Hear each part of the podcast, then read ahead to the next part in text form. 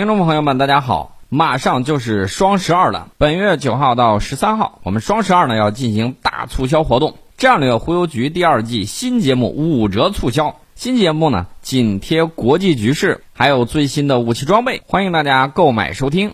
人类卵子冷冻技术取得了新的突破，这是我们安徽医科大学经过多年研究发现，褪黑素可以通过抑制氧化损伤和维持卵细胞膜通透性，来提高人卵母细胞的冷冻效果。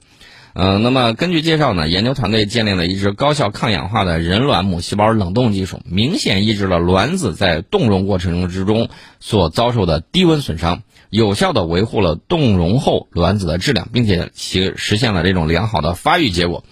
呃，所以说这个技术很关键啊，这个技术体系为人类卵子库的建立提供了基础，也是人类辅助生殖技术的一次重要突破。那么近年来呢，人类卵子冷冻已经在辅助生殖技术领域掀起热潮。呃，这项技术我们直接在现实中的应用就是，不仅为因为卵巢早衰、盆腔疾病、肿瘤进行手术或者是放化疗可能丧失卵巢功能的女性解决生育问题，也为因各种原因不能选择冷冻胚胎者及其伴侣啊，他们提供了这种治疗策略。所以我现在想的是什么呢？就是这种冷冻技术抑制冻溶中低温的损伤，这是只是针对这个卵细胞的。那么将来。能不能再提升一下水平，为我们将来人类啊，比如说有什么疾病，现在解决不了，能否把人先冷冻起来，等到这个未来的时候，比如说未来一百年、五十年，然后呢，能够医学可能会解决的那一天，然后再溶冻，然后呢再把人弄出来，把这个疾病给治疗一下，能不能达到这样的效果？我希望将来啊，应该是不断的在发展之中，科学技术在不断的发展。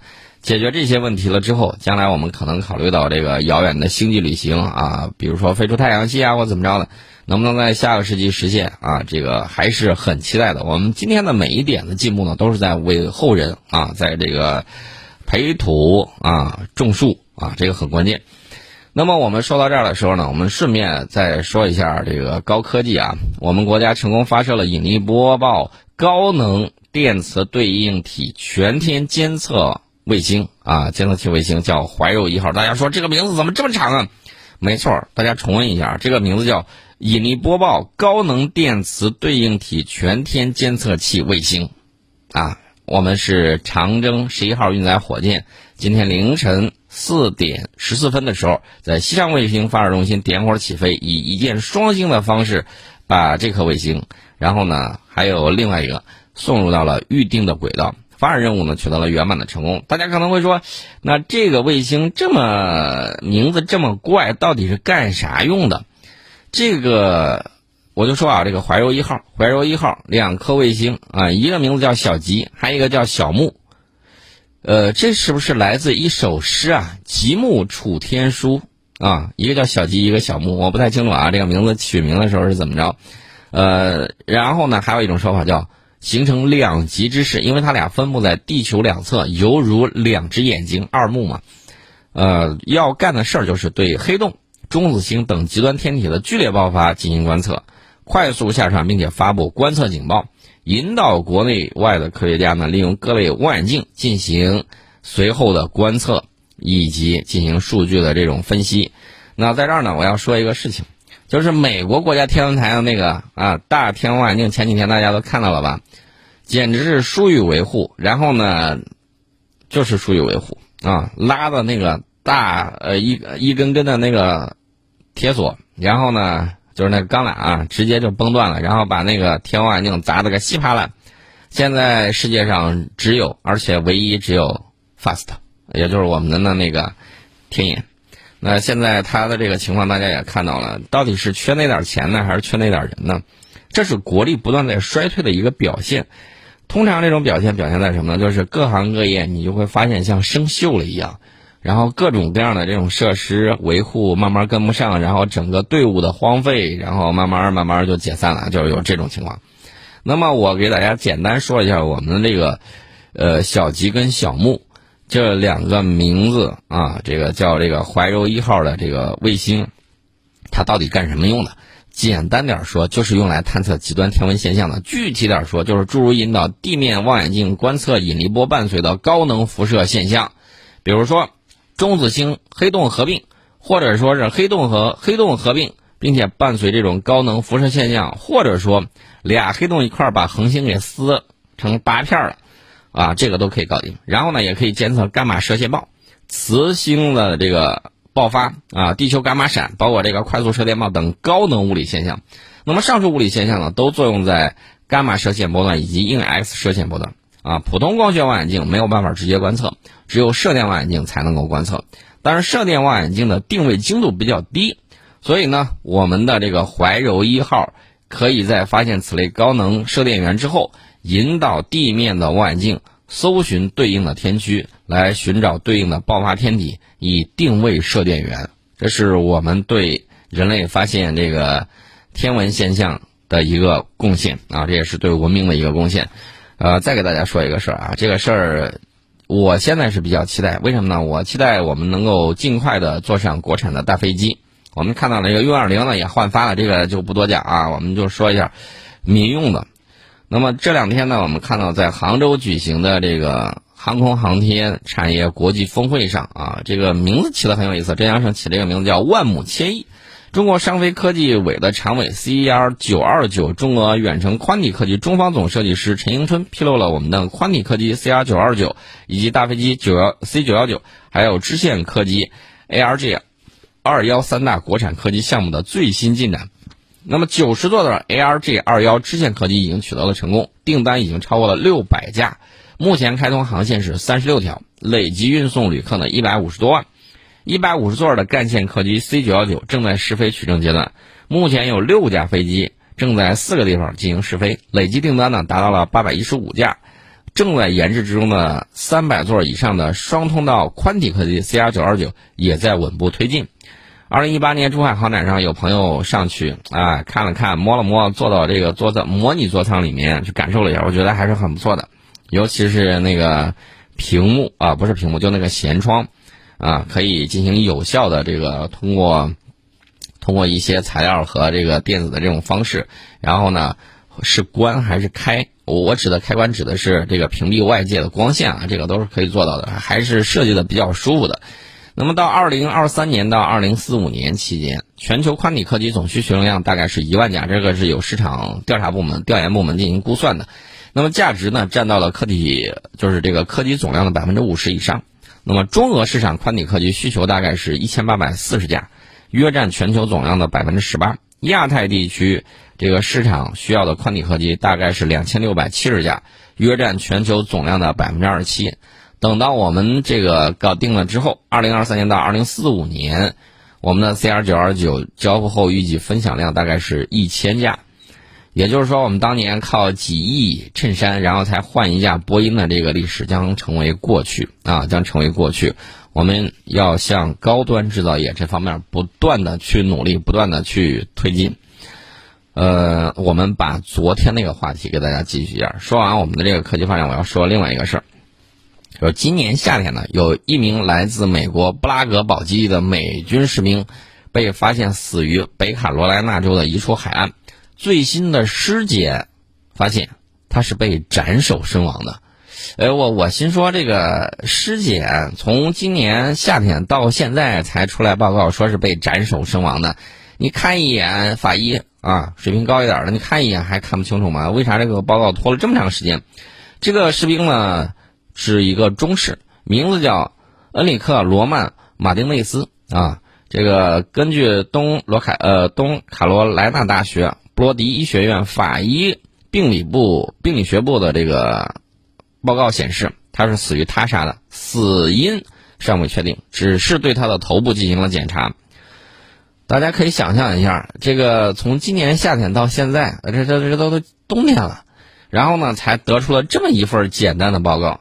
他说：“虽然斩首本身是普遍致命，但是对本案中无法对死者身体的其余部分进行检查，因此其他潜在的死亡原因不能排除。这个尸检发现包括头部被多次砍伤的证据和至少两处下巴骨折的证据，这很难吗？要拖半年？我不太清楚啊，我也不知道到底是什么样的情况导致调查如此的缓慢。今年五月二十三号失踪，当时正值美国阵亡将士纪念日的假日周末，他和他的朋友们在科旺角国家海岸露营。那这个罗曼·马丁内斯呢，是美国陆军赫赫有名的第八十二空降师的一名伞兵，年仅二十一岁，身体倍儿棒，吃嘛嘛香，然后莫名其妙就被斩首了。然后失踪之后十天，当地警察找了十天没找着，直到一具人体遗骸被冲到海滩之上。美国军方曾表示悬赏二点五万美元来寻找罗曼·马丁内斯被杀的线索，到目前为止还没有人被逮捕。我只能说明一个问题：FBI 都是影视剧里头厉害吧，在真实环境之中。就这么磨磨蹭蹭，然后就这么无能吗？好像是这个样子啊！好像他们的这个警察和军队只是暴力机关，只懂如何杀人，不懂如何救人，这是我们看到的情况。另外呢，我再给大家说一个，美军现在公布了胡德堡性侵案调查结果。这是美国陆军部长瑞恩·麦卡锡十二月八号当地时间啊召开了新闻发布会，承认德克萨斯州胡德堡陆军基地长期存在领导失责问题。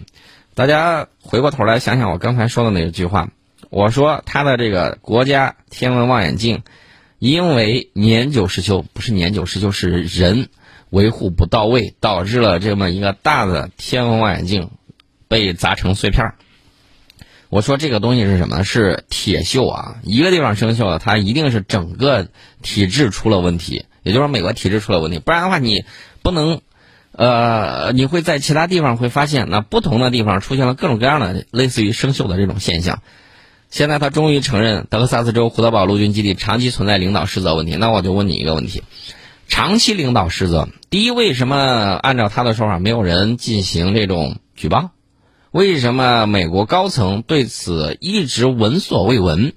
这里面难道不是体制问题吗？你反馈的渠道在哪里？然后呢，你纠错的机制在哪里？你问责的机制在哪里？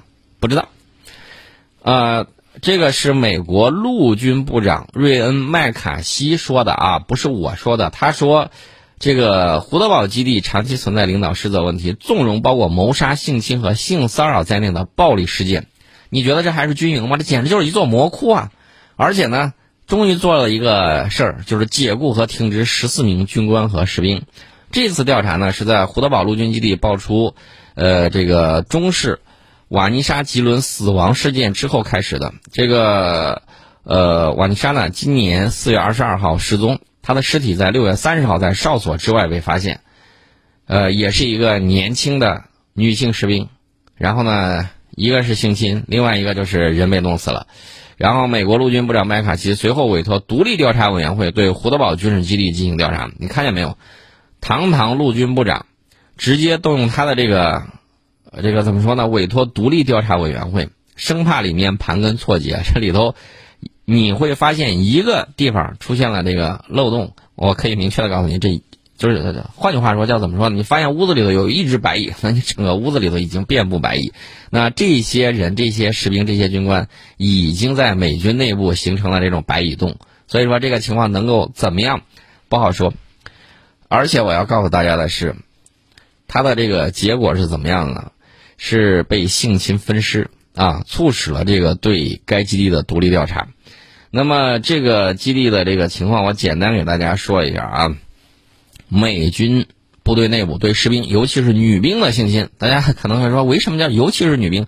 有些时候男兵长得太帅的时候，也会遭遇一些问题。这种性侵、性骚扰事件是层出不穷的。胡德堡军事基地发生的多起案件，引发了外界对军事基地内部士兵生存状态的这种关注。那么这个凡妮莎·吉伦啊，军士两年前参军遇害的时候年仅二十岁。今年早前，他曾经对朋友和其他士兵透露自己被性骚扰。然而，调查报告显示，部队官员没有收到任何正式投诉。换句话说，就是说什么呢？美军内部是不是官官相护啊？不清楚。那么，他的遗体是在六月份在河里头被发现的。联邦调查员称，埃伦·罗宾逊军士。啊，也是美军士兵啊，用锤子袭击了他的头部，并和这个罗宾逊自己的女友一起把吉伦肢解之后给抛尸了。这是美国美国军队里头的人就干这个事儿。你觉得他对他们的战友都这个样子，这种反社会的这种人格啊，怎么就招到美军里面了？美国军队里面充斥了大量这样的人。那我要告诉大家的是，这个胡德堡这个地方呢，好像被怎么说呢？确确实实很很模糊啊，有二十六个人意外死亡。大家可能没有想到吧？二十六人意外死亡，不是一个两个，而是有很多。警方前往对这个罗宾森进行逮捕的时候，自杀身亡。他的女友现在面临同谋和毁坏罪证的这个指控。这个十二月八号的时候，也就是受害女兵吉伦的家人称支持军方处理部队管理层，但是来的太晚了，因为此时已经距离吉伦遇害已经过去了八个月了。这是他的这个军营里面，这是他的军营里面。我告诉大家，美军的顽疾是什么呢？性侵暴力。这个跟美国军队高层对美军内部实施有一些，包括有一些什么东西呢？兴奋剂呀，甚至包括有一些这个毒品呢，在战争之中你会看到他们老是丧失人性，那进行这种大屠杀，这是什么原因呢？这是他们的军队是野兽吗？这个我不太清楚啊。反正我只知道一点。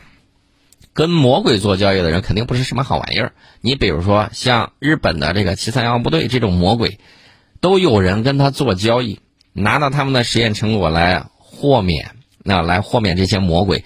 你觉得这些人他能是什么好人吗？肯定不是。他对自己人都是这个样子，你觉得他对其他人他会怎么样？胡德堡军事基地是美国服役军人人数第三大基地，占地面积比纽约市还要大。今年该基地发现了一连串的他杀和自杀事件。今日美国自己报道的啊，纪念基地之内有二十六名士兵意外身亡，有上吊死的啊。比如说今年八月份，二十三岁的中士费尔南德斯在胡德堡基地之外的一棵树上上吊自尽，